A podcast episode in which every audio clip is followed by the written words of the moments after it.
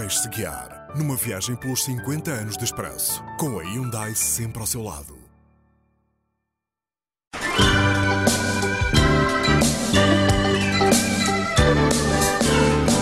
Que povo é este teu e meu? Onde passou, deitou? Dos protagonistas do ano foi António Guterres, que se tornou primeiro-ministro depois de o PS ter ganho as eleições de 1 de outubro. As portuguesas e os portugueses fizeram uma escolha clara. 6 vezes 3, 18. Uh... Não sabe qual é o valor do produto interno bruto. Então aqui estão 50 mil! 50 mil! 50 mil! Dar os parabéns. Muito obrigado. O senhor é o maior demagogo da história de Portugal. Acha que sim? Acho. Ah, muito obrigado. Senhor... Tomei a decisão de não me candidatar outra vez a presidente do PSD. Outros nomes que se destacaram foram o de Freitas do Amaral, eleito presidente da Assembleia Geral das Nações Unidas, Durão Barroso e Fernando Nogueira, em luta pela liderança do PSD, Ramalho Yanes, que se declarava pronto para avançar para a presidência, e Dom Duarte Nuno, que se casou com Isabel de Herédia. Marido e mulher, Dom Duarte e Dona Isabel de Herédia, Duques de Bragança. À saída dos Jerónimos, os estudantes estenderam as capas para a passagem dos noivos. Viva o rei, foi o que se ouviu da boca dos populares. O primeiro-ministro, Cavaco Silva, também esteve em foco, nomeadamente por obras que fez em casa, numa marquise e numa casa de banho, em Lisboa situada numa travessa que por isso se tornaria conhecida Travessa do Poçolo.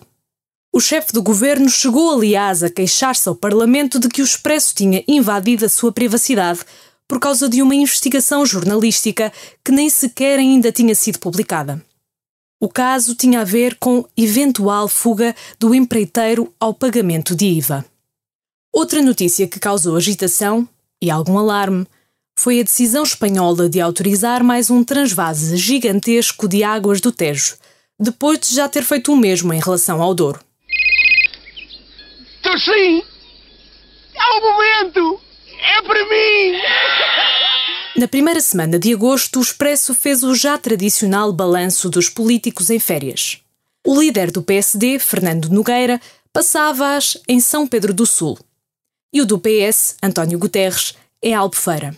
O presidente angolano José Eduardo dos Santos estava em Nice. A descoberta de gravuras rupestres em Foscoa levou ao adiamento sine dia da construção da barragem para aí prevista, e a ANA propunha que o novo aeroporto de Lisboa fosse no Montijo. Entretanto, era anunciado que a barragem de Alqueva ia avançar. A meio do ano, a SIDA causava dois mortes por dia em Portugal. E na primeira edição de julho, o Expresso anunciava na primeira página que a comunidade homossexual portuguesa ia reunir-se pela primeira vez publicamente para comemorar o Dia do Orgulho Gay. O que é que o impede de ter boas férias este ano? Você vai ter tudo. Um lugar simpático, descanso, boa companhia.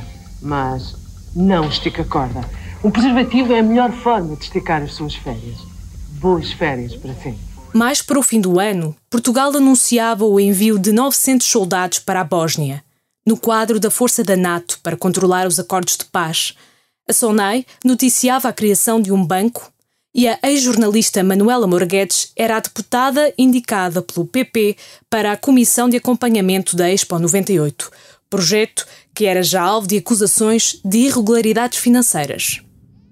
1995 ano em que o Expresso editou um dos seus maiores sucessos editoriais, o Guia de Portugal, com o qual bateria o recorde de vendas, ultrapassando os 200 mil exemplares.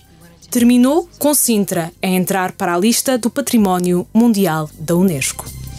As I walk through the valley of the shadow of death, I take a look at my life and realize there's nothing left. Cause I've been blasting and laughing so long that even my mama thinks that my mind is gone. But I ain't never crossed a man that didn't deserve it. Me be treated like a punk, you know that's unheard of. You better watch how you're talking and where you're walking, or you and your homies might be lying in chalk. I really hate the trip, but I gotta low. As they croak, I see myself in the pistol smoke. Fool, I'm the kind of G the little homies wanna be like on my knees in the night, saying prayers in the street light.